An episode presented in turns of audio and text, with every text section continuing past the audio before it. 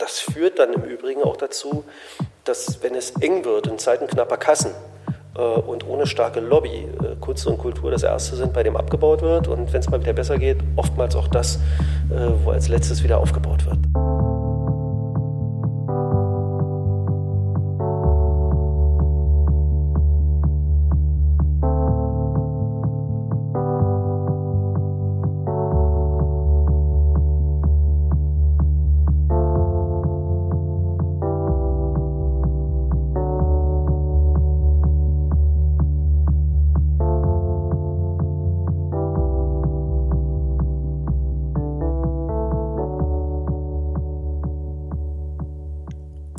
Und damit herzlich willkommen, liebe Hörerinnen und Hörer, und herzlich willkommen zu einer weiteren Ausgabe des Res Publica Podcast.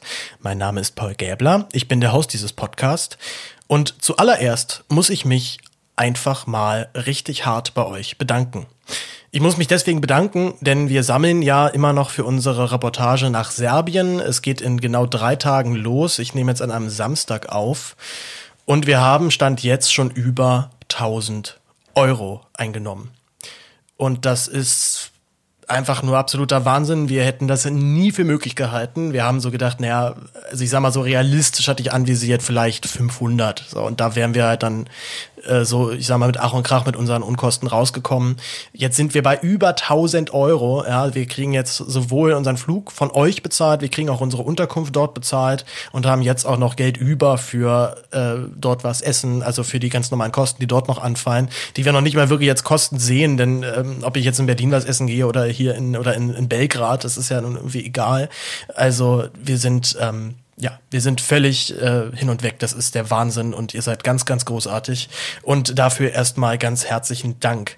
Ich gehe gleich nochmal ins Detail und werde auch nochmal alle SpenderInnen, die jetzt äh, Geld mir uns haben zukommen lassen, nochmal extra erwähnen. Aber davor möchte ich noch ein bisschen einleitend erzählen, was uns in der heutigen Folge denn so alles erwartet in Detail erzählt, was wir denn in Serbien konkret vorhaben. Wir wollen nach Belgrad fliegen, wir möchten dort eine Dokumentation über Geflüchtete drehen und haben dafür nämlich auch schon allerlei Kontakte zusammengesammelt. Wir sprechen nämlich auf der einen Seite mit Jelena Micevic. Jelena Micevic ist die Koordinatorin der Caritas vor Ort. Sie spricht selber perfekt Deutsch, sie hat ziemlich lange auch in der Schweiz gewohnt und äh, ist auch immer wieder in Deutschland zu Besuch. Mit der werden wir auf jeden Fall lange reden und sie wird uns dann auch vorwiegend die Kontakte, die wir dann noch ähm, doch so, mit denen wir noch so reden wollen, vermitteln. Auf der einen Seite betreut sie natürlich die Geflüchteten vor Ort, also kennt die Geschichten der Menschen, hat uns erzählt von Fällen, die dann wieder zurückgeschickt worden sind aus Deutschland, also sowohl Afghanen und Syrer, aber auch, und das finde ich auch nochmal besonders interessant, auch Menschen, die dann schon in Deutschland geboren oder nicht geboren, aber zumindest in Deutschland aufgewachsen sind, äh, also im äh, Lauf des Serbienkrieges bzw. des Kosovo-Krieges dann nach Deutschland gekommen sind und dann jetzt wieder zurückgeschickt werden. Wir wissen, dass die Abschiebepraxis in Deutschland in den letzten Jahren etwas großzügiger geworden ist, also man auch dann gerne mal Leute abschiebt, damit die Quote erfüllt wird. Und jetzt tatsächlich erst vor zwei Tagen habe ich genauso einen Fall gefunden. Aktion Bleiberecht hat darüber geschrieben, dass jährige Serben, zwei Schwestern, die mit ihren Eltern 1998 aus dem Kosovo geflüchtet sind und jetzt schon seit 20 Jahren in Tuttlingen in Baden-Württemberg wohnen. Die wurden aber Ende September 2019, also auch schon vor ein paar Monaten, nach Serbien abgeschoben. Beide sprechen kein Serbisch laut eigener Aussage und sind in dem Land mehr weniger, äh, ja, völlig ohne Hilfe und äh, sind da jetzt einfach gelandet und äh, wissen selber nicht wirklich weiter. Dazu ist auch noch eine rechtliche Info relativ wichtig, denn die beiden sind ohne Pässe zurückgeschickt worden. Sie besitzen also weder einen deutschen noch einen serbischen Pass. Und das Einzige, was man ihnen mitgegeben hat, ist ein EU-Papier. Das ist wirklich einfach nur ein DIN A4-Blatt mit einem Bild drauf. Sie, äh, wie gesagt, sie können die Sprache nicht, sie sind dort gestrandet und sind auch noch obdachlos oder zumindest von Obdachlosigkeit bedroht. Und das deckt sich eben auch mit den Erzählungen, die wir von Jelena äh, bekommen haben. Nämlich, dass die Leute wirklich einfach nur mit so einem Wisch äh, zurückgeschickt werden und äh, die serbische Regierung sich für diese Menschen aber auch nicht verantwortlich fühlt. Das heißt, wenn keine Staatsbürgerschaft nachgewiesen werden kann, können die auch nicht auf die staatlichen Hilfen zurückgreifen. Das heißt, die sind ja de facto in der Obdachlosigkeit, in die Obdachlosigkeit gezwungen und das sind so Fälle, wo ich mich dann doch frage, wie kann man das machen? Also wer, welcher Schreibtisch steht da denn entscheidet sowas? Sind die Leute denn, also wissen die Leute nicht, was sie da letztendlich anrichten, was sie tun? Ähm, auf jeden Fall werden wir diesen Fällen auch noch mal besonders nachgehen, diesen beiden Frauen aus Tuttlingen. Ansonsten haben wir bereits einen Termin in einem der Grenzlager die auch von der Caritas mitbetreut, zwar mit, äh, mitgeführt werden, oder zumindest dort Einrichtungen dann in den Camps aufbauen, dass die Leute auch was, äh, sag mal, irgendwas zu tun haben, denn diese Camps ja, man sitzt da drum, man hat, man hat irre viel Zeit, man kann eigentlich nichts machen, man kann weder aus dem Camp raus, man kann aber auch nicht arbeiten. Und sie hat erzählt, dass sie dort zum Beispiel Küchen einrichten, dass sie auch Werkstätten einrichten, dass die Leute irgendeine Betätigung haben, die sie dort, der sie dort nachgehen können. Das wird auf jeden Fall schon mal ziemlich intensiv und generell ist die Situation an den Grenzen, also sowohl an der serbisch-kroatischen als auch an der serbisch-ungarischen Grenze noch mal besonders brisant. Da gab es auch in den letzten zwei Wochen dann Berichte von Durchbrüchen, dass Flüchtlinge durch die Grenzen gebrochen sind und dann dann von der Polizei aufgehalten worden. Die Polizei geht da ziemlich rabiat vor, also es ist auch von Warnschüssen berichtet worden.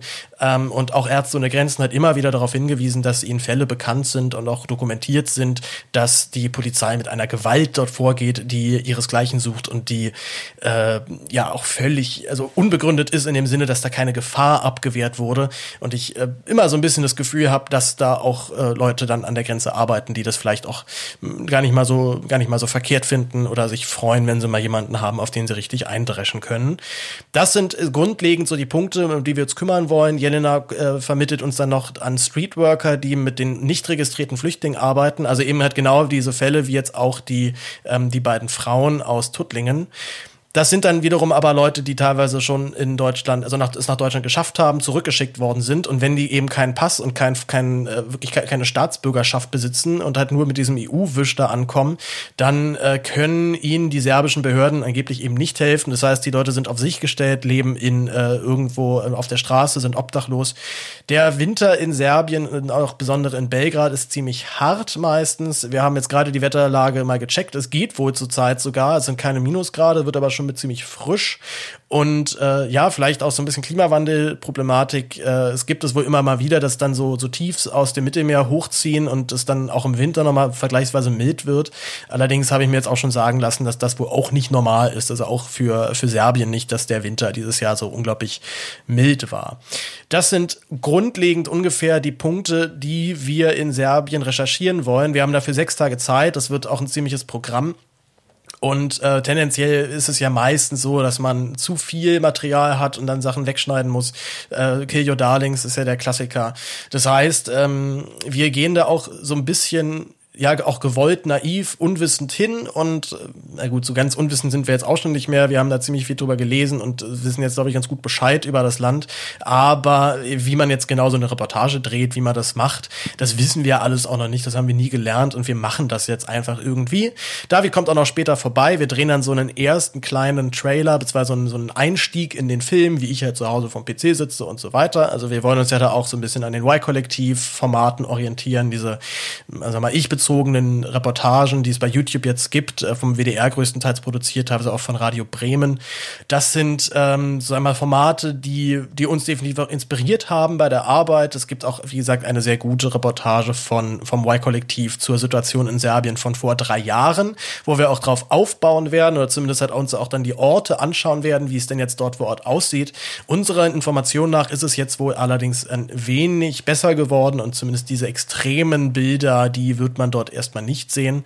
Das ist erstmal gut und ich glaube aber trotzdem, dass die Thematik dort noch längst nicht vorbei ist. Und ja, das ist immer noch auch so eine moralische Frage, ähm, wie weit betrifft das uns und wie weit sind wir vielleicht auch gerade als Deutschland dafür verantwortlich. Wir haben ja gerade ein absolutes, absolutes Vollfiasko in Thüringen erlebt und ich ähm, bin ehrlich gesagt auch immer noch ziemlich ziemlich schockiert deswegen.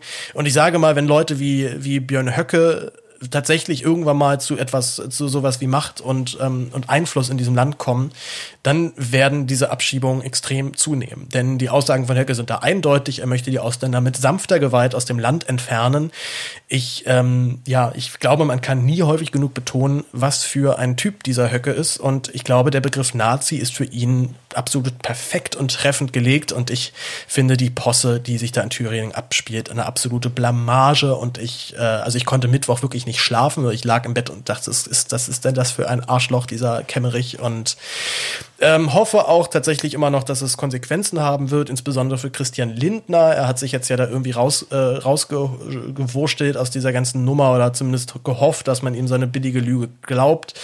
Ich persönlich glaube es ihm nicht, bin gespannt, was ihr dazu sagt, aber ich kann mir beim besten wenig vorstellen, dass man so eine Abstimmung einfach so macht und dann auch noch überrascht ist, dass die AfD da mitzieht. Also ich bin ähm, auch an so einem Punkt, wo ich mich echt ähm, vor der Politik ekle und äh, wirklich inzwischen absolutes Verständnis für jeden habe, der sagt, pff, nö, kein Bock da drauf, warum soll ich mich denn für Politik interessieren? Warum soll ich denn wählen gehen? Es ist immer noch nicht, dass ich das unterstütze oder gut finde, aber wenn man mit einem gewissen moralischen Anspruch an Politik rangeht und dann so etwas miterlebt und äh, der arme Bodo Ramelow, der mir auch auf einer menschlichen Ebene so wahnsinnig leid tut, das sind alles äh, Sachen, die sind sehr, sehr unschön und ja, also mit sowas beschäftigen wir uns gerade in Deutschland mit so richtigen Quatsch, so also völlig über, völlig unnötiger Stress, den der gemacht wurde und ich bin, ähm, ja, freue mich jetzt eigentlich tatsächlich nach Serbien zu fliegen und mich mal wirklich um echte Probleme zu kümmern und äh, nicht mit so einem Scheiß beschäftigen zu müssen. Gut, Kommen wir nun zu unseren glorreichen SpenderInnen. Wir waren ja das letzte Mal in der letzten Folge noch bei Tag zwei. Da hatten wir, glaube ich, irgendwie ein bisschen über 200 Euro eingenommen und jetzt sind wir halt beim Fünffachen davon. Deswegen wird die Liste jetzt relativ lang oder relativ ausführlich, ähm, aber die Zeit nehme ich mir und ich hoffe auch, dass die HörerInnen, die sich jetzt angesprochen fühlen, sich, ähm, sich darüber freuen, dass ähm, wir sie nochmal so appreciaten. Wir wissen noch nicht richtig, wie wir jetzt euch danken sollen und ich, äh, ich mache halt diese Woche noch den Newsletter für Lichtenberg, für den Tagesspiegel und ich habe noch eine Theaterkritik geschrieben, jetzt war sie gerade fertig. Also äh, wir, wir, und äh, es steht mir echt bis hier gerade alles von, vom, vom Arbeitslevel. Ähm, wir müssen es aber dann noch, also ich werde da mit David noch mal quatschen, wie wir euch noch mal extra danken und vielleicht noch mal extra alle anschreiben, aber das ist ja auch noch mal Arbeit und wir wissen gerade noch nicht, wie wir das alles machen sollen. Es ist, äh, wie gesagt, absoluter Wahnsinn. Wir haben über 1050 Euro, glaube ich, jetzt drin. Also meine Fresse. Fangen wir mal an. Pavel Galambos hat am 2.2. nochmal 20 Euro überwiesen. Dafür herzlichen Dank. Daniel Rhein hat das Ganze genauso getan und ebenfalls 20 gespendet. Dennis Wittke hat 10 gespendet. Bastian Schröde ebenfalls wieder 20. Und auch Matthias Kurderer auch am selben Tag nochmal 10 Euro. Danach kam eine richtig dicke Spende nochmal von Björn Bruckmann. 100 Euro. Dafür 1000 Dank. Frank Staudinger, der ist ebenfalls Podcaster. Herzliche Grüße an der Stelle. Macht das Wahllokal Ost mit der Jenny Jenny zusammen hat 50 Euro gespendet. Vielen lieben Dank. Max Jakob Ost, den kenne ich auch ganz gut. Der macht den Rasenfunk, ein, mein absoluter Lieblingsfußball-Podcast, auch wenn ich so ein bisschen, äh, so ein bisschen vom Fußball mich doch distanziere in den letzten Wochen, Monaten, merke ich. Also ich habe noch vor einem Jahr immer auch die, die Schlusskonferenz von ihm geguckt. Die gucke ich, die höre ich inzwischen nicht mehr, einfach weil mich der, ähm, weil mir irgendwie dann doch die Zusammenfassungen inzwischen einfach reichen, die man bei YouTube findet. Äh, toller Podcast, äh, große Empfehlung. Auf jeden Fall hören und vielen lieben Dank, Jakob.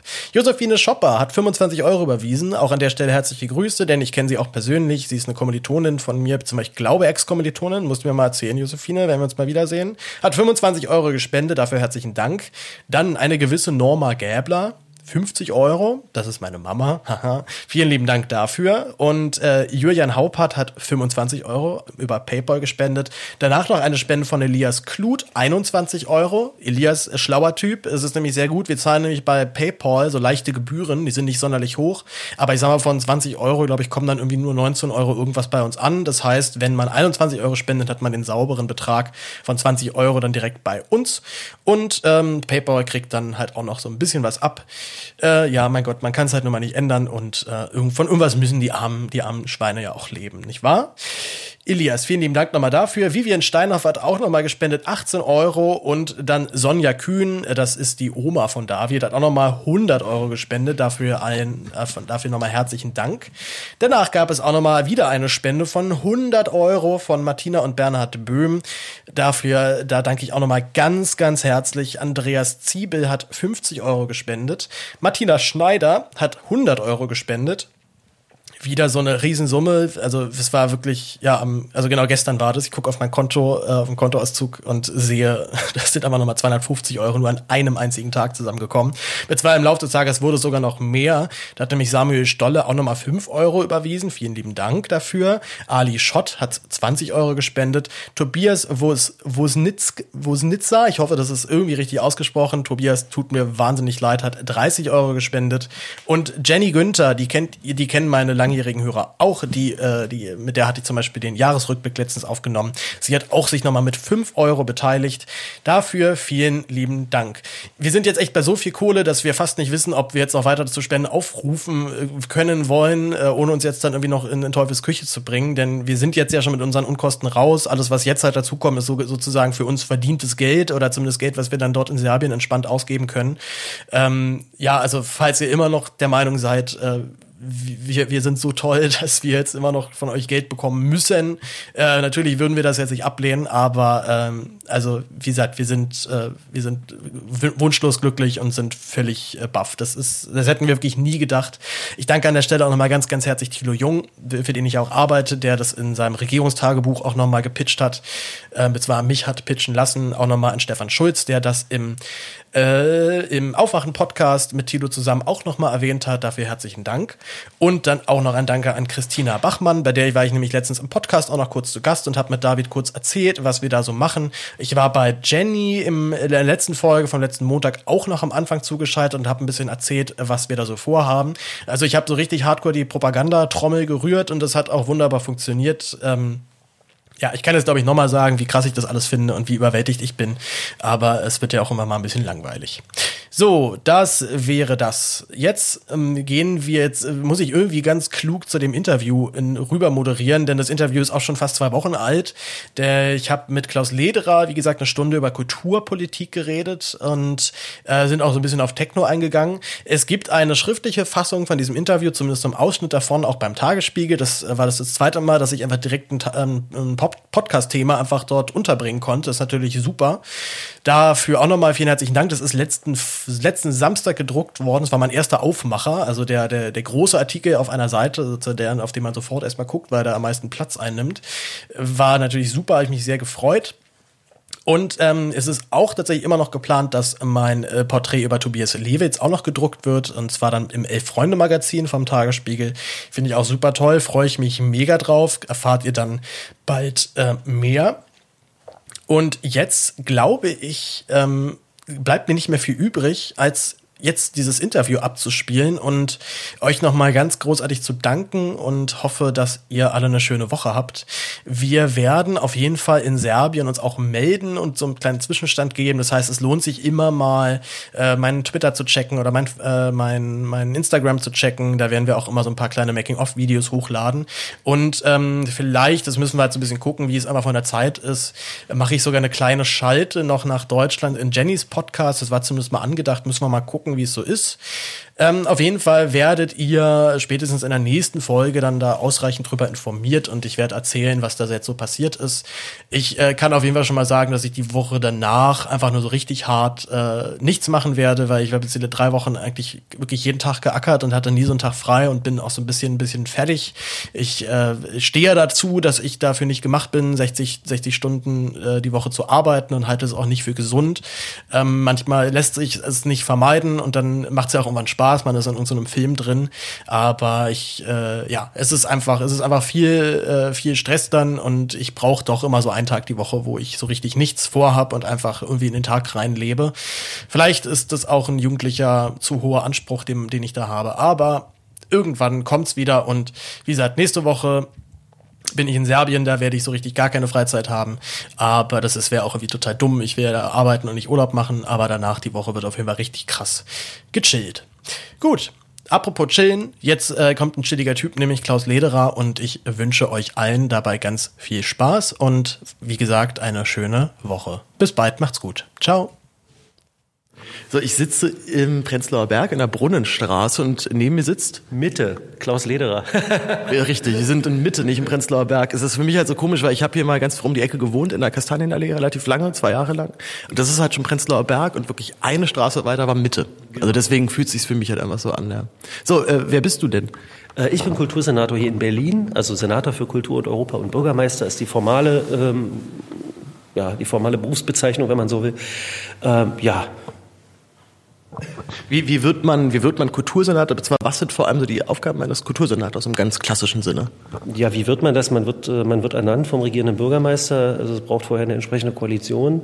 Äh, aber wahrscheinlich war das gar nicht die Frage, sondern eher, äh, wie bist du dazu gekommen? Ja, also wie die Jungfrau zum Kinde. Also ich habe nie angestrebt, tatsächlich so richtig Berufspolitiker zu werden.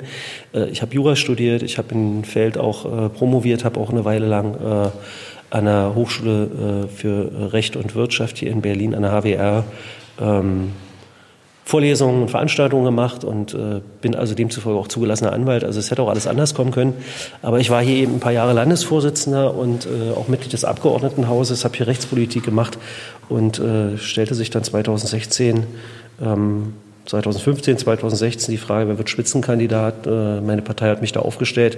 Wir hatten ein ganz gutes Ergebnis und dann äh, im Anschluss daran mit der Bildung der rot-rot-grünen Koalition gab es dann natürlich auch die Erwartung, die ist eigentlich immer da in solchen Situationen, äh, dass du als Spitzenkandidat dann auch in eine solche Regierung eintrittst und ja, Kultur und Europa ist eigentlich ein extrem spannendes, ein extrem wichtiges Feld für Berlin. Also Berlin genügt sich ja eigentlich schon seit Frontstadtzeiten, seit der Zeit der Teilung der Stadt ein bisschen selbst. Äh, ich halte das ja auch für falsch, muss ich sagen.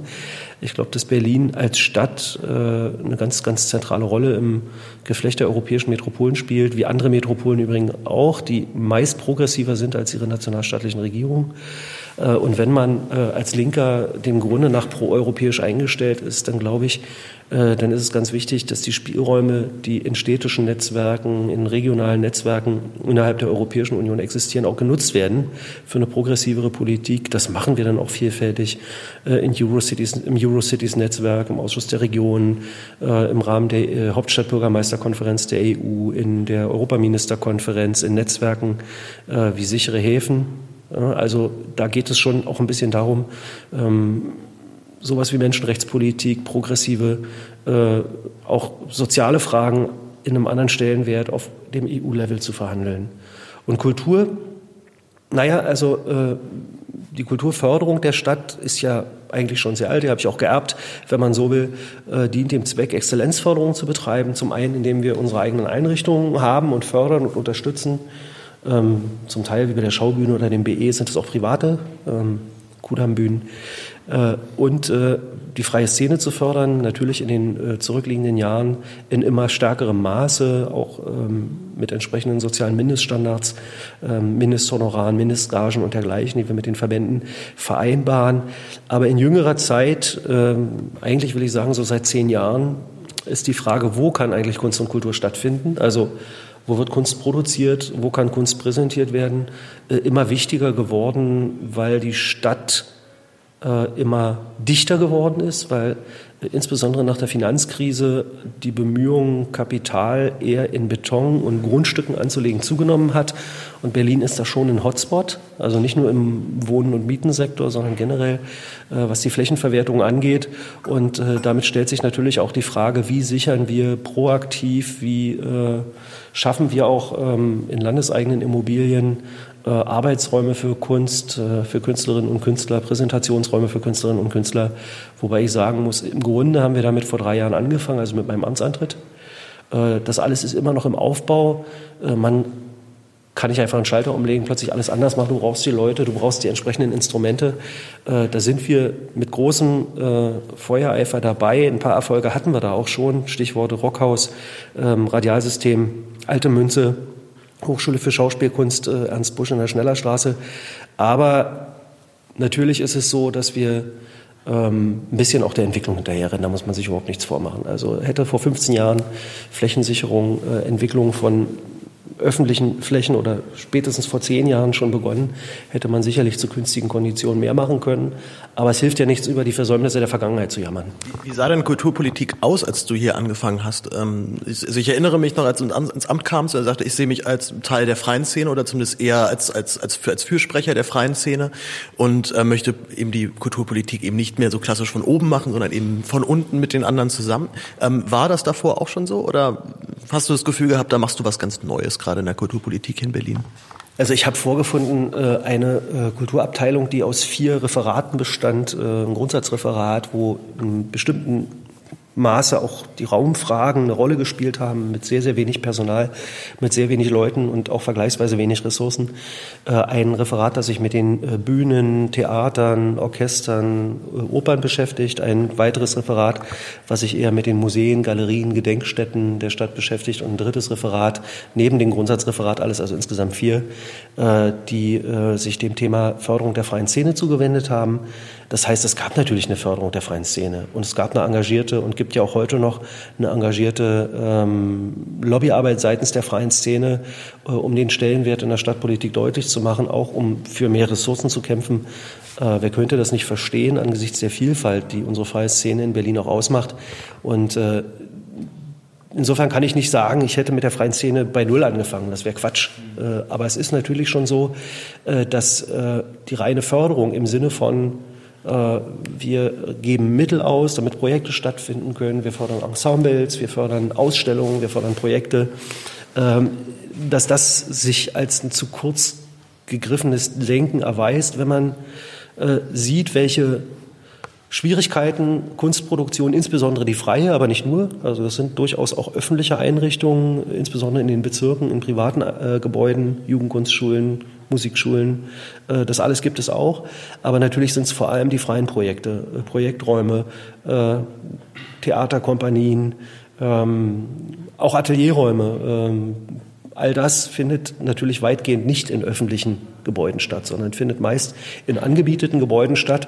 Und da erleben wir tatsächlich, äh, ähnlich wie das in anderen Sektoren in der Stadt auch ist, eine deutliche Verdrängung, äh, zumindest Preisexplosionen. Und äh, man muss sich dann schon die Frage stellen, ob man zusätzliche Mittel, die man für Kultur erkämpft, dann im Grunde durchlaufende Posten in die Taschen der Immobilieneigentümer sein sollen oder ob man nicht tatsächlich ähm, stärker auch den Infrastrukturaspekt berücksichtigt und versucht, das ist nicht ganz einfach, aber äh, versucht äh, über landeseigene Immobilien in einem geringen Maß auch über Ankäufe, äh, über die Herrichtung solcher Gebäude eben zumindest einen Grundstock auch an landeseigenen ähm, Immobilien zu schaffen, in denen Kunst und Kultur stattfinden können. Denn wenn wir über Clubs reden, genauso wenn wir über andere Kunstszenen in der Stadt reden, das Verdrängungsproblem ist halt manifest.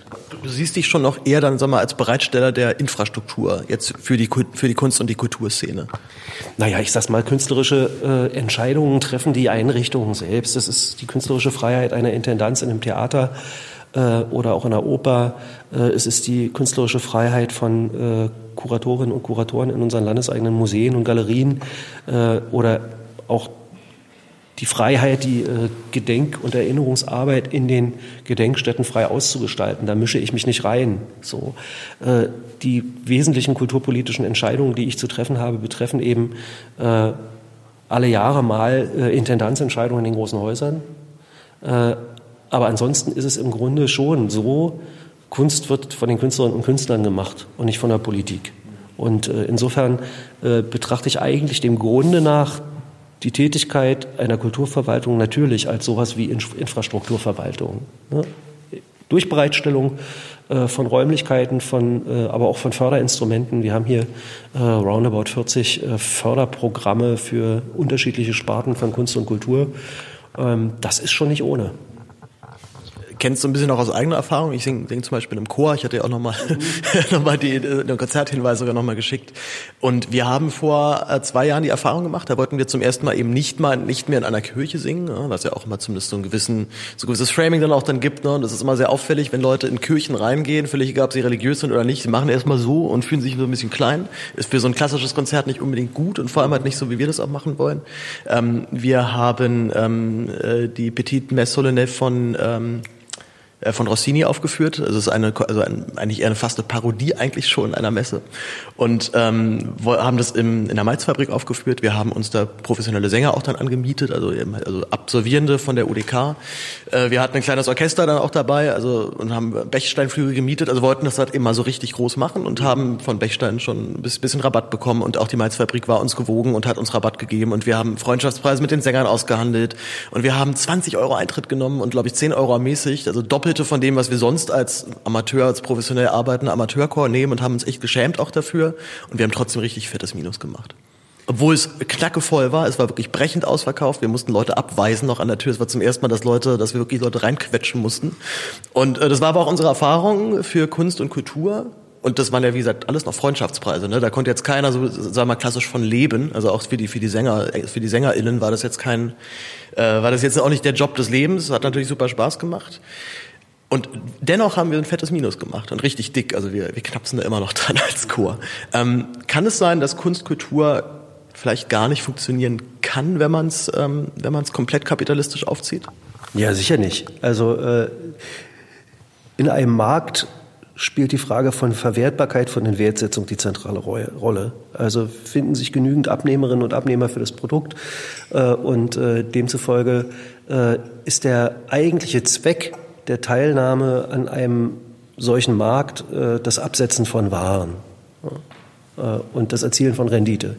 So, Kunst und Kultur sollen nun explizit diesem Zweck nicht folgen müssen, sondern sollen sowas wie äh, alternative Räume, sollen einer eigenen Logik, einer Logik ästhetischer Maßstäbe folgen. Und das bedeutet, es gibt auch Kunst, die sich am Markt durchaus gut verkaufen lässt. Aber die Zahl derjenigen, die als professionelle Schriftstellerinnen und Schriftsteller, bildende Künstlerinnen und Künstler äh, also gerade in dem auch, im, auch selbst im, im, Bereich der ernsten Musik, ja, äh, ohne Zuschüsse äh, erfolgreich über Jahre hinweg ihren Lebensunterhalt bestreiten können und dabei vielleicht sogar auch noch ordentlich Geld verdienen. Ja, das sind sozusagen, äh, ich schätze, das, das spielt sich im Promillebereich ab. Also ist es doch, ist doch völlig klar, sowas wie äh, ähm, Operninszenierungen, sowas wie äh, Repertoiretheater an den äh, großen Bühnen der Stadt ließe sich ohne entsprechende Zuschüsse nicht äh, machen. Das ist ganz klar. Also Kunst findet nur statt äh, durch Kunstförderung oder jedenfalls dem Grunde nach äh, braucht es sozusagen einen solchen Kern von Kunstförderung. Um den herum kann sich, können sich Dinge entwickeln. Ja? Äh, braucht es einen Kern äh, von Kunstförderung, der die Zweckfreiheit oder die, äh, die, äh, die Autonomie, die relative Autonomie des Kunstbetriebs ermöglicht. Also alles andere halte ich für absurd. Und auch äh, Dinge, äh, auch, auch sowas wie eine flächendeckende Bereitstellung einer ähm, Bildungsinfrastruktur für ästhetische Maßstäbe, ob das nun Musikschulen sind oder Jugendkunstschulen sind, ja, äh, oder eben äh, Teilhabe sicherndes, ein Teilhabe sicherndes Bibliotheksnetz. Das wäre alles ohne öffentliche Förderung völlig undenkbar. Und gerade das äh, lässt es ja so absurd erscheinen, dass Kunst und Kultur weithin in der Bundesrepublik Deutschland als freiwillige Aufgabe gelten. Ja.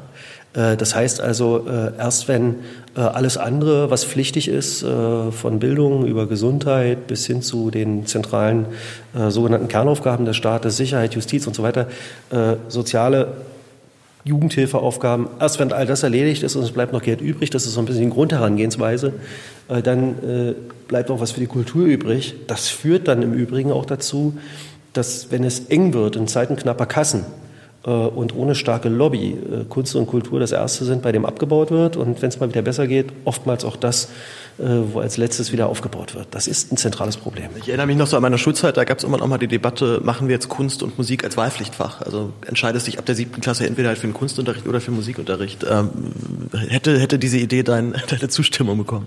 Das war bei mir auch so, weil ich war an einer Mathe-Schule, also an einer Schule mit mathematisch-naturwissenschaftlich-technischer Richtung. Und, hier in Berlin oder? Hier in Berlin und äh, da galt im Grunde dann äh, von der neunten Klasse an ein verschärftes Programm, äh, auch ein äh, Leistungskursprogramm in den naturwissenschaftlich-technischen Fächern und das ging zu Lasten auch des Deutschunterrichts, auch des Fremdsprachenunterrichts, auch der künstlerischen äh, Fächer. Das ist, das hat, glaube ich, äh, nochmal tatsächlich einen zusätzlichen Drive aufgenommen in äh, Zeiten, wo äh, Neoliberalismus weitgehend unangefochten war und man das Bildungssystem im Grunde als Durchschleusemechanismus äh, für äh, den Arbeitsmarkt betrachtet hat und nur das. Das ist nur explizit nicht so. Also wenn Bildung irgendeinen Sinn haben soll, auch im Gefolge in der Tradition der Aufklärung, dann äh, sicherlich nicht in allererster Linie die, ähm, möglichst äh, auf die Bedürfnisse des Marktes, des Arbeitsmarktes zugerechnete Menschen zu schaffen, sondern ähm, Menschen zu schaffen, die Reflexionsvermögen haben, die in gesellschaftlichen äh, Prozessen sich zurechtfinden. Da gehört sicherlich auch dazu, äh, Qualifikationen zu erwerben, die einem ermöglichen, äh, einer Beschäftigung nachzugehen. Aber äh, die explizite Geringschätzung von äh, den sogenannten schönen Fächern oder äh, von den sogenannten humanistischen Fächern, das ist mit Sicherheit etwas, was sich eigentlich eine Gesellschaft, die krisenreaktionsfähig sein will, nicht leisten kann. Vor allem, ähm, dass die Freizeitgestaltung auch funktioniert. Also ich bin jetzt, ich halte ja immer Hobbys ganz hoch. Also Sachen, die man wirklich nur macht, weil man sie gerne macht und überhaupt keinen Anspruch hat, damit irgendwie Geld zu verdienen. Deswegen sehe ich zum Beispiel Koran, mach halt, äh, mach mein, mach meinen Podcast, könnte man sagen. Aber einfach halt eben nicht der, also sozusagen nicht das Hauptziel ist, dass ich irgendwie davon lebe oder dass es mir irgendeinen Vorteil bringt in einer materialistischen Art, sondern einfach nur, weil es schön ist. Ja, aber dazu gehört natürlich erstmal, äh, dass das Fressen gesichert ist, damit Platz für die Moral ist. Äh, das heißt sozusagen, äh, die Grundsatzfrage, die äh, sich viele stellen müssen, bevor sie in der Lage sind, sowas wie Hobbys, sowas wie Neigung, sowas wie Engagement, sowas wie auch politisches Engagement aufzubringen, ist vorher erstmal, ist die Miete gesichert und sind die Brötchen da und kann ich vergleichsweise angstfrei durch die Welt stiefeln. Ne? Also Angst innerhalb einer Gesellschaft als Grundzustand und äh, die Konkurrenz eines jeden gegen jeden anderen ähm, als Grundmuster gesellschaftlichen Umgangs miteinander, das verdirbt gesellschaftliche Strukturen. Und das, äh, glaube ich, äh, ist auch etwas, was wir zumindest in der Tendenz in unserer Gesellschaft erleben. Was würdest du denn dagegen tun? Also, dass du halt sagst, äh, damit die Leute sozusagen sich, ihr, sich eher kreativen und freien Adler ausleben können, müssen sie erstmal halt grundlegend und materiell abgesichert sein. Was wäre da so dein, dein Mitte? Ich meine, du bist natürlich als Kultursonat und auch natürlich nicht ganz so, ähm, nicht ganz so jetzt direkt da am, am Zahn der Zeit, aber ähm, bis, bis, bis an den, an den Stellschrauben. Naja, also äh, die alten, äh, die alten äh, Grundregeln, linke Herangehensweise an Gesellschaftsgestaltung stimmen immer noch. Äh, also erstmal muss es darum gehen, äh, dass jeder und jeder von äh, eigener Arbeit leben kann, dass äh, es auch eine Möglichkeit gibt, äh, wenn man am Arbeitsmarkt keine Chance hat, äh, nicht unter dem Druck eines Hartz-IV-Regimes zu sein, sondern auch dann zumindest äh, ein Existenzminimum und dazu zählt für mich auch die äh, Teilhabe am gesellschaftlichen Leben selbst sichern zu können. Äh, die Möglichkeit lebenslangen Lernens, dazu gehört die Möglichkeit auch Auszeiten zu nehmen, dazu gehört die Möglichkeit, dass Menschen sich auch um Familienangehörige kümmern können, die in schwierigen Situationen sind. Also gesellschaftliche Solidarität ist nicht voraussetzungslos zu haben. So. Und für den Kultursektor gilt zum einen, da wo wir Kunstproduktion fördern, soll das zu Konditionen stattfinden, die nicht unter allen Standards sind. Deswegen äh, sage ich auch, äh, so das, das, das, das Bildnis des armen Poeten ist nicht meins. Ich glaube nicht, dass äh, Menschen in permanenter Unsicherheit und Angst, also Existenzangst leben müssen, damit sie künstlerisch Vernünftiges zu Wege bringen. Ich halte das für großen Quatsch. Meine, meine Erfahrung ist gegenteilig tatsächlich. Ja, ich fürchte, das ist auch, ja, ja. Also, also in, in, Zeiten, wo, wo ich wirklich halt jobben musste, weil es ging sonst nicht anders, dann da hatte ich überhaupt keine Zeit, so mich um, um sowas zu kümmern wie Kunstkultur, bla. Also deswegen äh, gilt bei uns tatsächlich, dass wir immer wieder auch versuchen, äh, an unseren Standards zu arbeiten. Und äh, deswegen habe ich hier auch seit 2016 so eine Sachen gemacht wie äh, die Tariferhöhung für die Kultureinrichtungen bei der Förderung der Kultureinrichtungen vor die Klammer zu ziehen. Also bevor über künstlerisches Budget geredet wird, äh, ist erstmal abzusichern aus dem Haushalt, dass wir entsprechende Veränderungen, Aufwüchse im Tarifbereich für die Einrichtung auch bereitstellen. Und wenn da noch Geld übrig ist, auch da gilt es wieder, dann können wir auch mal gucken, an welchen Stellen sind strukturelle Bedarfe zu erfüllen. Aber äh, das gilt natürlich auch in Bezug auf diejenigen, die äh, am Ende, wenn Kunst was bewirken soll, auch äh, in irgendeiner Weise in Berührung kommen müssen mit Kunst. Also für die Berlinerinnen und Berliner, die in die Kultureinrichtung gehen oder eben auch nicht in die Kultureinrichtung gehen. Und äh, da äh, gibt es viele, viele Strategien, äh, um äh, die breite Teilhabe an Kunst und Kultur zu sichern. Das äh, beginnt mit einer entsprechenden Veränderung in den Einrichtungen, die sich auch stärker auf das konzentrieren müssen, was eigentlich ihr Publikum ist, die das reflektieren müssen. Ähm, das geht weiter mit äh, Konzerten und Angeboten für Menschen, die kein Geld haben, wie das Konzert für Berlin mit der Staatskapelle äh, oder eben, was wir jetzt ab April machen werden, den eintrittsfreien Sonntag einmal im Monat in den Landesmuseen, auch mit einem entsprechenden Begleitprogramm. Also es muss schon auch darum gehen, dass die Kultureinrichtungen selbst reflektieren, dass sie schon eine gesellschaftliche Funktion haben. Es ist also nicht völlig egal, was in ihnen passiert, sondern sie sollen ihre künstlerischen Entscheidungsfreiräume, ihre Gestaltungsspielräume äh, eben durchaus auch mit Blick auf, oder in Kenntnis dessen äh, machen, äh, wer zu ihnen in die Einrichtung kommt, wer aber auch nicht kommt. Also äh, wir haben jetzt ab diesem Jahr äh, professionelle Teilhabeforschung äh, hier in Berlin haushaltsmäßig abgesichert. Die werden wir jetzt aufbauen. Das Ziel ist also, dass wir regelmäßig verlässlich äh, Daten erheben über die Besucherinnen und Besucher der Einrichtung dass wir auch alle zwei Jahre eine Nicht-Teilhabe, also Nicht-Nutzerbefragung machen, also eine repräsentative Umfrage, äh, die sich auch an Menschen richtet, die nicht oder nur selten in Kultureinrichtungen gehen. Warum tun sie das? Warum haben sie daran kein Interesse? Was müsste sich ändern, damit sie darüber nachdenken? Und dann gibt es eben äh, sowas wie ähm, Digitalisierungsstrategien, wo wir dran arbeiten, äh, Barrierefreiheitsstrategien, Diversitätsstrategien in den Einrichtungen mit dem Ziel, sie auch, ähm, also ihnen auch die Unterstützung, auch die Instrumente in die Hand zu geben, sich selbst zu verändern, in einem sich öffnenden, der Gesellschaft zuwendenden Sinne.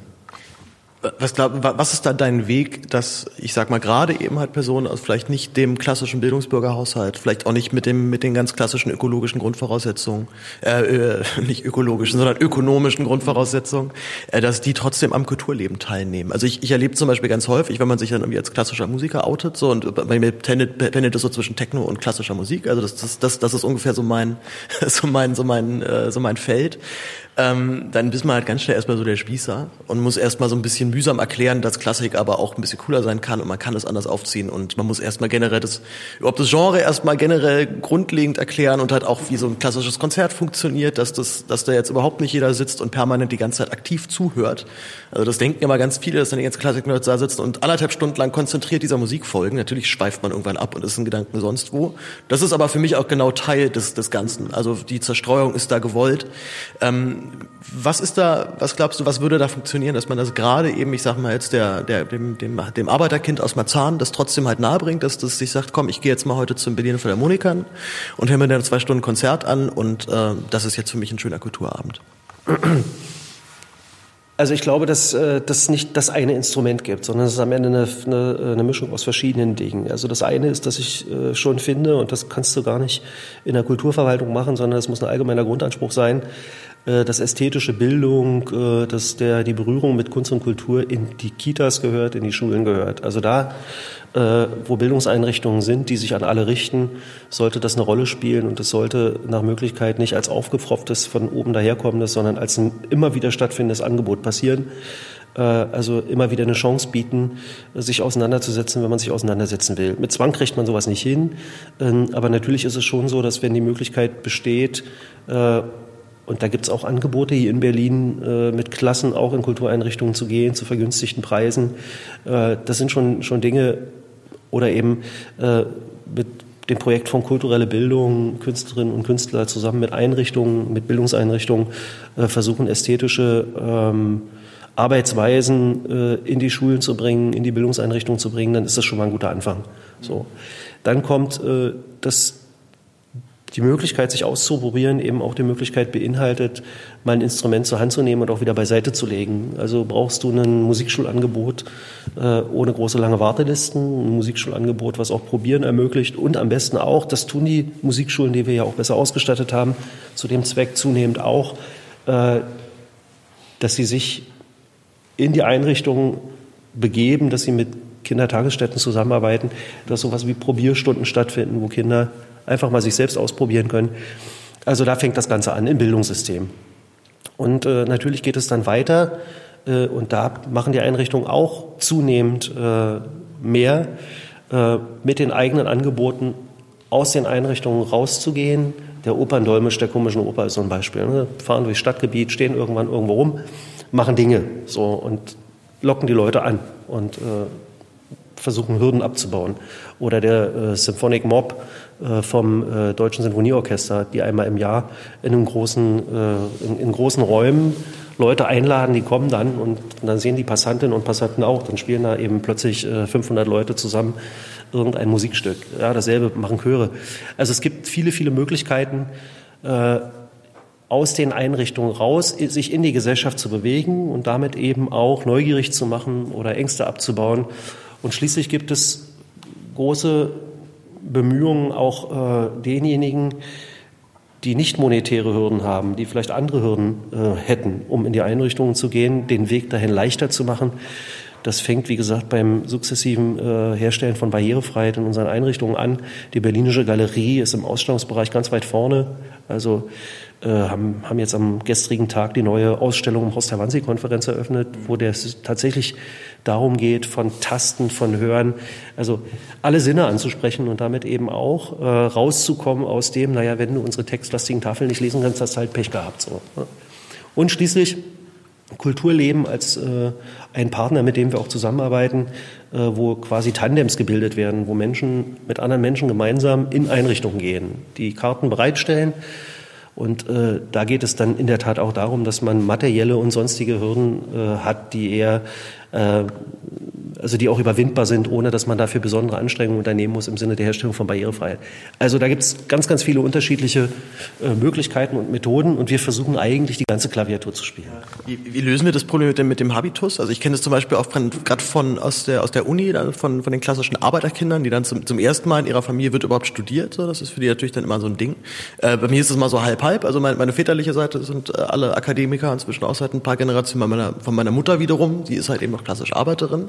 Deswegen kenne ich so ein bisschen aber so beide Sichten. Also ich kenne halt so diesen, diesen Akademiker, Bildungsbürger-Kram so aus Zehlendorf, wo ich aufgewachsen bin und dann halt eben noch so das etwas proletarischere. Ähm, und ich weiß aber von ganz vielen, dass die ein Riesenproblem schon damit haben, dass sie halt dann irgendwie in so einen feinen Kulturtempel kommen und dann ist erstmal sind alle irgendwie so ein bisschen schicker und der, die, die Gestik und die Mimik ist halt eine andere und dann benimmt man sich halt nicht richtig und sagt irgendwie ein blödes Wort, was hier aber in dieser, in dieser Gesellschaftsschicht ja wohl gar nicht reingehört. Äh, kann, kannst du da als Politiker überhaupt Einfluss drauf nehmen oder wäre das eigentlich schon, sag mal, genau in so, so ein Feld, wo sich die Politik auch gar nicht einzumischen hat? Naja, ich weiß schon gar nicht, ob die Diagnose so einfach stimmt. Also die Unterscheidung zwischen Hochkultur und Populärkultur, die finde ich, die teile ich ohnehin so nicht. Also äh, Ernstes und Unterhaltung, äh, sondern es gibt gute Kunst und es gibt beschissene Kunst. So. Und äh, auch im äh, Bereich der elektronischen Musik, auch im Bereich der äh, Rock- und Popmusik gibt es Dinge, die sozusagen sind von hoher Qualität und es gibt Schrott. Ähm, der ist allerdings meist massenkompatibel und verkauft sich gut. So, das heißt also, äh, die Möglichkeit mit Kunst, mit Ästhetik, mit äh, künstlerischer Auseinandersetzung mit der Welt in Berührung zu kommen, sind mannigfaltig. Und äh, ich kenne auch Arbeiter, die also mit großem Vergnügen regelmäßig ins Theater, ja sogar in die Oper gehen. Äh, das gibt es alles. Ähm, also das ist eine gesellschaftliche Spaltung, die zunehmend mit Distinktionsritualen gegenüber dem Rest der Welt hantiert, stattfindet und existiert. Das lässt sich mit Kunst und Kultur sicherlich alleine nicht korrigieren, sondern das ist eine Frage des Sozialen, äh, das ist eine Frage, äh, wie versteht man eigentlich eine Gesellschaft inklusiv oder exklusiv. Das ist eine, eine, ein generelles Thema. Aber natürlich kann Kunst ihren Beitrag leisten.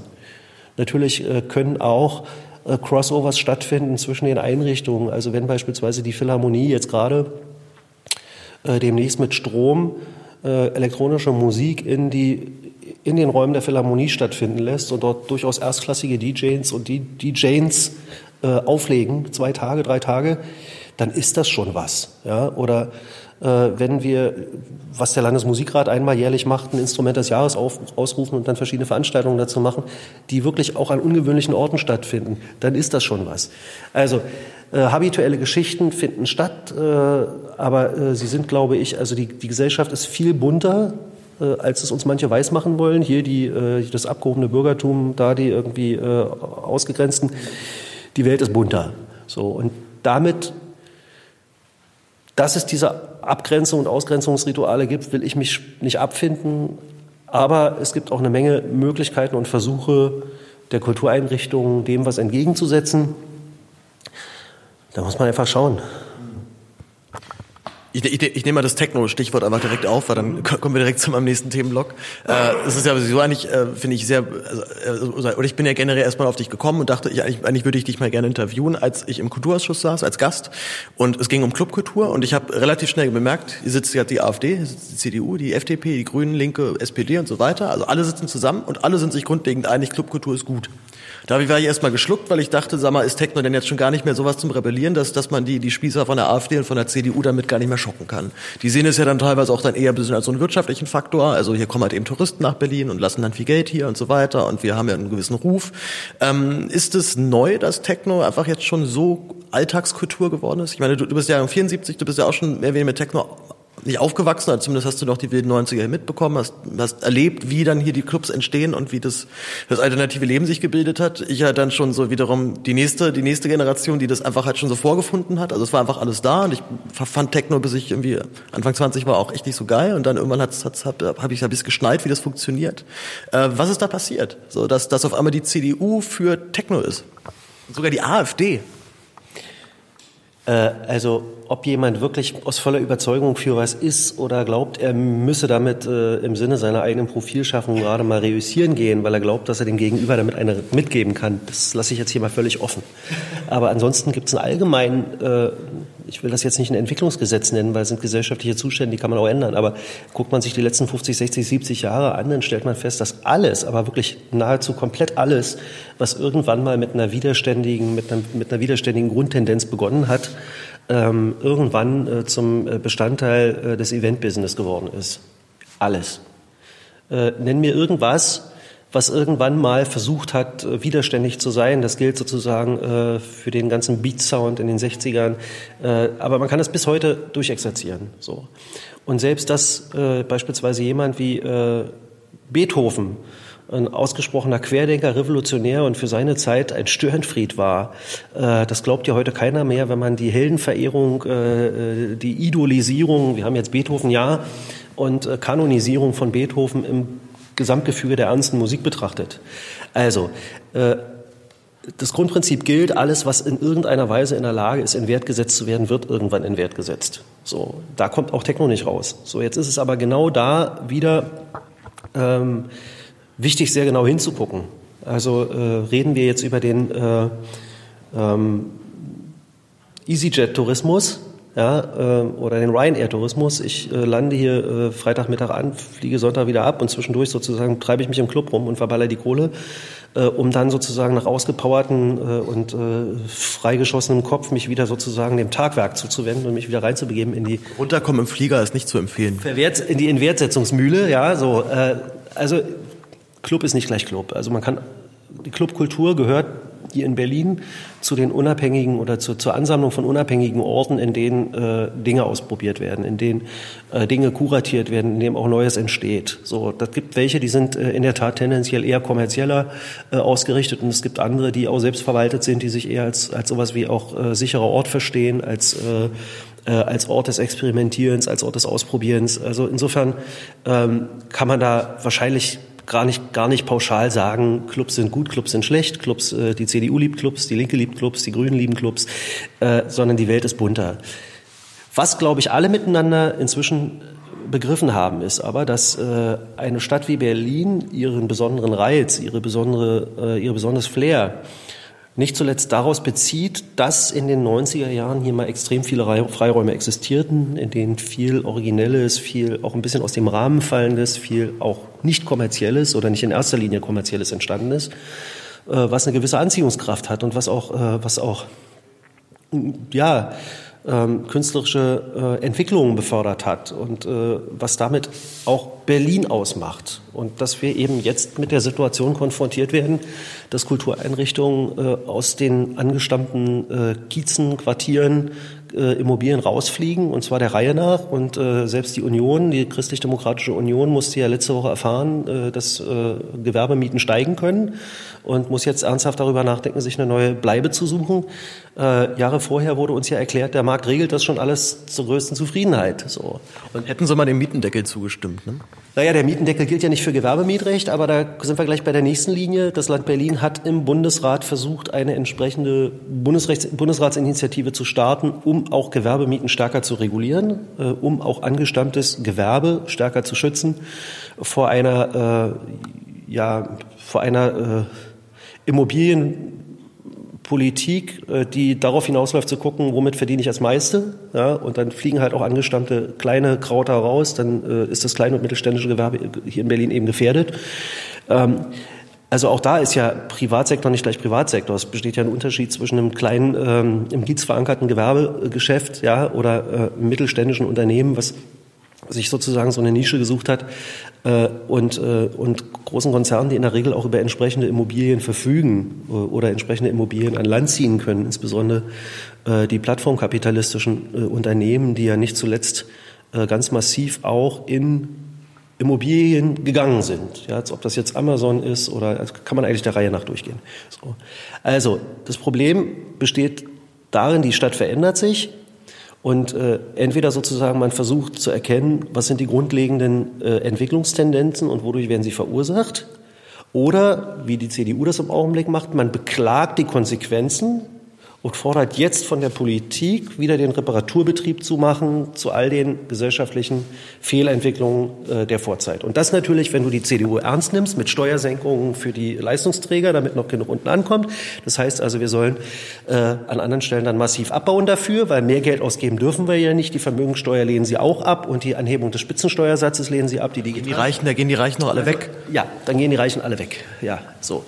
Das ist genau sozusagen das Problem. Äh, und insofern bleibt natürlich eine Politik, Politik, die immer dann, wenn das Kind in den Brunnen fällt, wie bei der Griesmühle, jetzt sagt, und jetzt soll das Land Berlin mal ganz schnell eine Ersatzliegenschaft bereitstellen, äh, läuft natürlich an den eigentlichen Problemen massiv vorbei und ist deswegen nicht anders als populistisch zu nennen. So. Denn woher soll das Land Berlin denn diese ganzen Flächen nehmen? Woher sollen wir denn äh, angesichts der Tatsache, äh, dass auch ähm, Bankenskandal und eine verheerende Finanzpolitik äh, uns hier in den Nullerjahren zu einem massiven Konsolidierungs- und Sparkurs gezwungen haben, wo auch Grundstücke verkauft wurden übrigens. Uns blieb ja gar nichts übrig. Wir hatten ja nichts. Was sollten wir denn machen? So. Äh, jetzt sozusagen die Konsequenzen nicht mehr wahrhaben zu wollen und dann plötzlich zu sagen, das muss jetzt irgendwie alles die Stadt regeln, ist in gewisser Weise populistisch. Wir versuchen das natürlich. Klar gucke ich bei jeder Kultureinrichtung, die wegbricht, ob wir irgendwo eine Chance haben, das zu kompensieren. Aber es ist natürlich eine grundlegend falsche Strategie. Wir müssten äh, Grund und Boden anders behandeln. Das können wir landesrechtlich nur begrenzt machen. Es stellt sich ohnehin die Frage, warum, äh, wie das äh, durchaus in anderen Städten auch passiert, äh, Immobilien, öffentliche Immobilien, also Grund und Boden nicht per se erstmal als öffentlich betrachtet wird und nur zeitweise im Rahmen von Erbbaurechten äh, an Private vergeben wird was uns eine andere Gestaltungsmacht geben würde. Ja? Oder wie gesagt, eine stärkere Regulierung, eine andere Bodenpolitik. Aber das sind ja Dinge, die kannst du mit der CDU oder mit der AfD gar nicht diskutieren äh, oder auch mit der FDP nicht. Die haben ja schon Schaum vom Mund und rufen Sozialismus und Weltuntergang, äh, wenn du überhaupt solche Debatten nur anfängst. SPD ist da auch manchmal schwierig, habe ich in der Vergangenheit gelernt. Naja, also ich meine, die SPD ist, äh, also muss, muss jetzt mal ganz ehrlich sagen, Hans-Jochen Vogel, der früher Oberbürgermeister von München war, hat, finde ich, einen ganz, ganz bemerkenswerten Aufsatz zur Bodenpolitik geschrieben. Äh, wenn das äh, innerhalb der SPD mehrheitsfähig und durchsetzungsfähig wäre, dann wäre das schon ein beachtlicher Schritt hin, ähm, Grund und Boden einem anderen Regime zu unterwerfen, als dem, äh, wer zuerst kommt, mal zuerst und wer den höchsten Preis zahlt, gewinnt. Was wäre denn jetzt dein, Bildungspol dein, dein kulturpolitischer Ansatz, um zum Beispiel die Grüßmühle oder um, um auch zum Beispiel jetzt dem Kitty, was ja auch ähm, dicht gemacht werden soll, da wurde es zumindest auch dann ähm, auf jeden Fall auch Probleme gab in der Vergangenheit, dort zu helfen, ohne dass du äh, den Clubs einmal auch wiederum zu sehr vorschreibst. Ne? Also ich meine, die Clubs leben ja auch, hast du ja auch schon gesagt, eben von diesem autonomen Gedanken. Wir wollen hier unabhängig von der Politik unser Ding machen. Also ich sag mal, wie gelingt der Spagat zwischen, ich helfe euch als Staat, der und der braucht auch gerade diese Hilfe, und ihr habt aber trotzdem noch so viel Freiraum, dass ihr euch hier nicht irgendwie das Gefühl habt oder ihr euch nicht den Vorwurf gefallen lassen müsst, der Staat funkt euch hier gerade rein und äh, schreibt euch vor, was ihr zu tun und zu lassen habt. Also eine Grundregel im kulturellen Bereich ist die Autonomie der Einrichtung bei der Gestaltung ihrer Programme, ist die Autonomie der Einrichtung bei der Gestaltung ihrer Programme. Also du kommst ja nicht an und schlägst DJs vor, mit anderen Worten. Nichts davon äh, steht der Kulturpolitik zu. Sie tut gut daran, die Finger davon zu lassen. So. Äh, und das geht, gilt natürlich noch einmal mehr, wenn es sich nicht um öffentlich geförderte oder jedenfalls dem Grunde nach äh, öffentliche Infrastrukturen handelt, sondern wenn es sich um im Grunde private Gewerbeunternehmen oder Gewerbebetriebe handelt, egal ob die jetzt als GmbH oder als selbstverwaltetes Kollektiv organisiert sind. Äh, das kann nicht der Sinn der Übung sein, Freiräume vom Staat, autonome Räume jetzt äh, staatlich zu überformen. Quatsch. So. Da liegt aber eben auch schon das Dilemma. Wir haben im Grunde private Gewerbebetriebe auf privaten Grundstücken von privaten Vermietern, also privaten Eigentümern. Das gilt also Gewerbemietrecht. Wenn ein privater Eigentümer findet, er muss jetzt äh, so einen Club rausschmeißen und dort äh, ein Bürohaus hinstellen oder er muss irgendwie einen Club rausschmeißen, weil er irgendjemanden gefunden hat, der ihm für die dreifache Miete ähm, eine bessere Inwertsetzung seines Grundstücks erlaubt, dann ist das erstmal absolut rechtskonform. Ich kann da also außer Appell äh, Briefe zu schreiben und äh, irgendwie öffentlich zu sagen, dass mir das nicht gefällt, vergleichsweise wenig machen.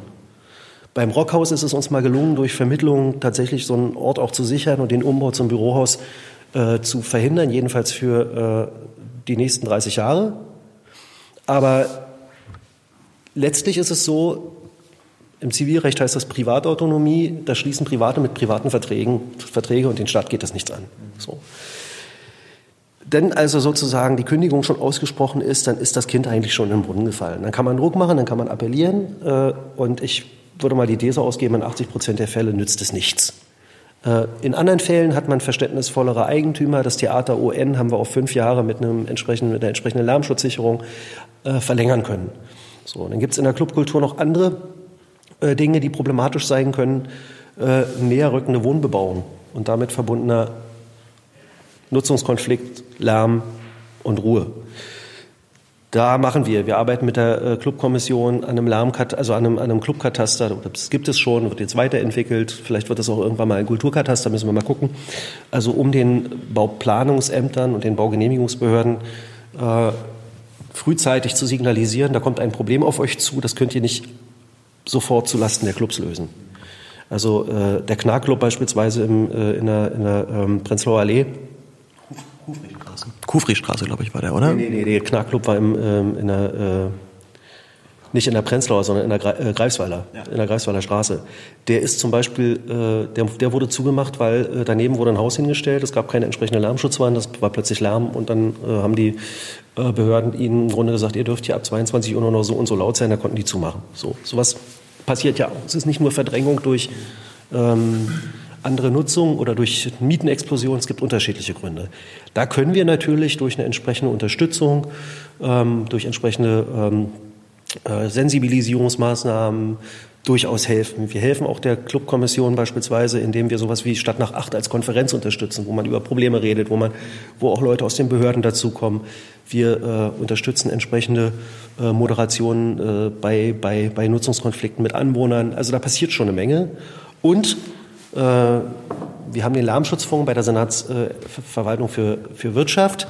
Eine Million im Jahr, wo Clubs Mittel beantragen können, um selbst aktiv Lärmschutzmaßnahmen betreiben zu können. Da fällt mir sofort das SO 36 ein, wo irgendwann mal äh, durch regelmäßige Anrufe einer Nachbarin oder eines Nachbars auch die Betriebsgenehmigung in Frage stand und damals gab es die noch nicht, da wurde dann gesammelt und dann wurde im Grunde da sozusagen wurden entsprechende Lärmschutzmaßnahmen vollzogen.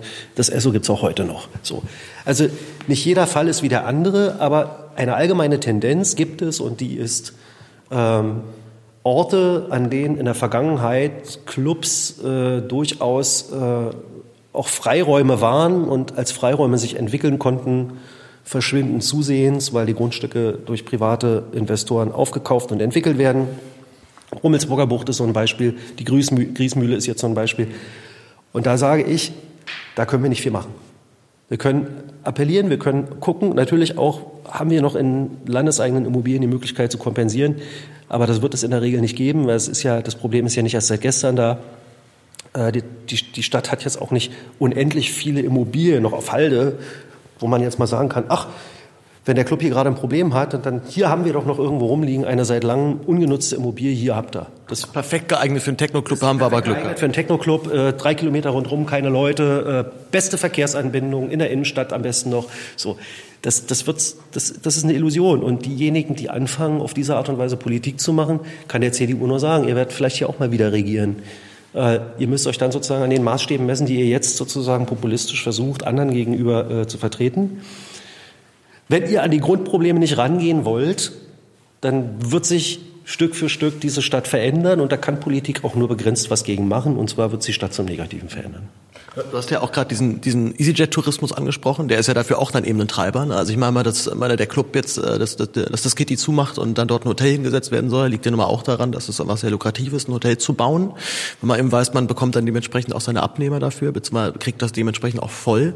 Ähm, nun müssten wir auch gar nicht gerade, wenn wir die ökologische Problematik nochmal angucken, eigentlich auch sagen, genau diesen EasyJet-Tourismus müssen wir auf jeden Fall deutlich runterfahren. Also es, es wäre ja doch sehr wünschenswert, wenn dann der Touristenstrom zumindest ein bisschen kleiner wird oder hat die Leute alternativ vielleicht mit dem Zug halt nur noch anfahren. Aber ich gehe mal davon aus, dass es tendenziell ein bisschen weniger dann werden. Ähm, ist das denn jetzt generell erstmal gut für die Stadt oder ist das schlecht? Ich meine, auf der einen Seite haben wir weniger Einnahmen, ähm, auf der anderen Seite äh, ist vielleicht auch die Stadt ein bisschen leerer und ist nicht mehr ganz so voll. Also das ist, glaube ich, aktuell so, dass wir in allen europäischen Städten, größeren Metropolen unterschiedliche und auch widersprüchliche Tendenzen haben. Äh, und das angesichts äh, der, der, der, Klimasituation, äh, also die nächsten Jahre, Jahrzehnte Gesellschaft sich grundlegend verändern muss, ist scheinbar auch klar, aber wir stehen noch am Anfang und in welche Richtung und wie das passiert und äh, wie das vor allem bewerkstelligt werden soll, da, da sind noch ganz, ganz viele Fragezeichen dran. Ähm, also wir arbeiten hier in der Stadt, das macht vor allem die Wirtschaftsverwaltung und Ramona Bob ja auch an einem, ähm, an einem Konzept für, nachhaltige, für nachhaltigen Tourismus, also mit dem Ziel, äh, Massen- und Billigtourismus durchaus auch zu abzusenken und den Versuch sozusagen Qualitätstourismus zu erhöhen und das auch alles ein bisschen über die Stadt zu verteilen und so. Da bin ich jetzt nicht ganz so der Experte, aber da, darüber bemühen wir uns schon. So. Äh, ökologische Wende, ökologische Veränderungen. Äh, da gehört natürlich auch die Frage, welcher Tourismus, in welchem Umfang, mit welchen Verkehrsmitteln genauso dazu. Und trotz alledem äh, glaube ich, äh, es gibt vergleichsweise wenige Clubs und Kultureinrichtungen, die, behaupte ich, ähm, jetzt einfach nur äh, angejettet werden und davon leben, sondern das, was ich als Clubszene und Clubkultur in der Stadt kenne, ist eben auch vielfach etwas, was von den Berlinerinnen und Berlinern oder auch aus dem äh, Umland oder äh, irgendwie aus der Nähe äh, frequentiert wird und was einfach wichtig ist, weil es sich dort um Orte handelt, in denen ähm, was im Club ist, bleibt im Club. Eine bestimmte Form des freieren Umgangs, des angstfreieren Umgangs, des angstfreieren Umgangs, insbesondere für Menschen, die nicht den klassischen Normen entsprechen. Ähm, also für Queere. Äh, ne? Also auch da verändern sich die Dinge übrigens. Auch Clubs denken über ihre Türpolitik nach, über Antidiskriminierungsrahmenbedingungen äh, äh, in den eigenen Clubeinrichtungen. Und sie sind eben nach wie vor äh, sowas wie auch ein bisschen avantgardistische Ausprobierräume. Ja, wenn es das alles nicht mehr gäbe, dann gäbe es nur noch, vermutlich nur noch die großen Konzerthallen, die auch zunehmend in der Hand weniger Konzertveranstalter sind, die ganze Wertungskette für sich organisieren. Also wer will denn immer dieselben Retortentruppen hören? ja, die, in den, die, die, durch die, großen, äh, die, äh, die durch die Großen vermarktet und durch die Großen auf Tour geschickt werden. Also da würde es auch kulturell ärmer werden. So. Also Clubs sind eine ambivalente Geschichte. Sie sind ein, einerseits Wirtschaftsbetriebe, sie sind andererseits Kultureinrichtungen. Manche sind in der Tendenz mehr Wirtschaftsbetriebe, andere sind in der Tendenz mehr Kultureinrichtungen. Wir als Kulturverwaltung versuchen, dort zu unterstützen, wo es um das kulturelle Profil geht und äh, wie gesagt, bei Immobilienkonflikten versuchen wir zu moderieren, versuchen wir uns einzuklinken, versuchen wir zu unterstützen. Manchmal klappt es, aber in einem Großteil der Fälle wird vermutlich das Renditeinteresse der privaten Investoren größer sein äh, als die Erhaltung der kulturellen Vielfalt in unserer Stadt. Auch wenn die im Kern wissen, dass wenn sozusagen der letzte Club äh, platt gemacht, die letzte Kultureinrichtung platt gemacht und der äh, letzte Glas äh, äh Stahlbetonpalast in dieser Stadt errichtet, dass diese Stadt so langweilig ist, dass hier keiner mehr her will ich, ich greife nochmal ein Zitat von dir auf, was du im, ähm, im TDZ-Magazin gegeben hast. Dann sagst du, der, der Neoliberalismus ist nicht besonders vielfältig, vielfältig, nee, vielfaltsfördernd, so ist es richtig. Äh, und die Kunst läuft Gefahr, ohne Kanten überall gleich zu sein, leicht konsumierbar, austauschbar. Sie wird dann zwar überall verstanden, eckt aber nirgendwo mehr an. Ist das so ein bisschen die Entwicklung, vor der du Angst hast? Also, dass wir dann irgendwann so einen glatt gebügelten Clubbetrieb haben und hier ist Techno und hier kriegst du jetzt ein MDMA und das, das macht man halt jetzt so. Ist das eine Gefahr, die wir, in die wir haben können, dass das einfach schon so ein Klischee wird des, des Techno-Clubs, der ähm, mit, mit, mit, mit Stinken und es ist dunkel und man sieht nichts und man alle sind irgendwie drauf? Äh, kann, kann es dahin kommen? Oder glaubst du, dass es, dass es unwahrscheinlich war, dass es immer noch ein bisschen zu edgy für die allermeisten? Also ich habe keine, habe keine Glaskugel. Äh, das äh, angeführte Zitat sagt zumindest erstmal dann, wenn der Markt das alle selbst regeln soll, dann bleibt am Ende nur noch irgendwie der, äh, der, der Kram übrig, der, der, der einen Massengeschmack trifft und aber auch das eigene ästhetische, die eigene kritische Auseinandersetzung mit der Welt nicht mehr herausfordert. So. Ob hier in Berlin und welche Clubs übrig bleiben, das wenn man das alles einfach so laufen lässt, vermag ich nicht zu sagen. Ähm, klar ist jedenfalls, dass das, was die Clubs dann mal ausgemacht hat, unter den stärksten äh, Druck kommt. Äh, ne? Also Mietsteigerungen treffen als allererst die Clubs, die äh, jetzt keinen massenkompatiblen äh, Geschmack treffen, sondern die vielleicht auch genau das sind, Experimentierorte, Schutzräume, vielleicht auch selbstorganisierte ähm, von Kollektiven betriebene, ähm, wo Menschen mit viel Herzblut auch kompensieren, was sie an Kapitalkraft nicht aufbringen und können und wollen. Und wo Leute vielleicht genau deswegen hingehen, weil es nicht der glattgebügelte Kram ist, den man überall bekommt. Und zumindest solche Orte, um solche Orte wird die Stadt ärmer, wenn die Entwicklung, die wir augenblicklich erleben, sich einfach so fortsetzt.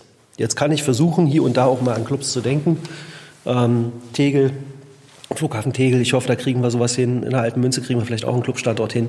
Ich will aber nur sagen, die Stadt kann nicht, und das sollten wir auch nicht behaupten, kann nicht kompensieren, was durch eine äh, Inwertsetzung von Grund und Boden in der Gesamtstadt alles platt und kaputt gemacht wird. Das kann keine Stadtpolitik und äh, Parteien, die behaupten, das wäre die Lösung des Ganzen, sind in der Regel nicht bereit, sich mit den wirklichen Ursachen dieser Veränderung auseinanderzusetzen. Reden wir zum Schluss noch über Drogen. Wir haben noch fünf Minuten Zeit. Hat mit, wurde mit zumindest gerade so signalisiert von da drüben. Hat er, ähm, hat er, ja, er wird, er wird es noch wissen. Äh, du hast dich in einem Interview mal für Drug-Checking ausgesprochen. Also das heißt, dass ich anonym irgendwo hingehen kann, meine Drogen testen lassen kann, um zu gucken, ist die, ist die, sind die zumindest einigermaßen sauber, kann ich sie jetzt risikofrei konsumieren? Wäre das schon für dich, äh, sag mal, das Nonplusultra? Dann ist alles super? Oder würdest du weitergehen in Richtung Legalisierung, vielleicht sogar staatliche Freigabe? Also äh, das hat ja selbst die, äh, die äh, Drogenbeauftragte der Bundesregierung gefordert, zu meinem großen Erstaunen, die in der Schweiz war und sich dort ja, eine neue, ja. die sich entsprechenden Projekte angeschaut hat und gesagt hat, äh, also ähm, ein vernünftiger Umgang äh, mit Drogen kann ja nicht dazu führen, äh, dass ich die Leute zwinge, weil ich solche Angebote nicht bereitstelle, den äh, schlimmsten Dreck, der irgendwo auf dem schwarzen Markt illegal vertickt wird, äh, in mich einzuwerfen, ohne die Konsequenzen im Einzelnen zu kennen.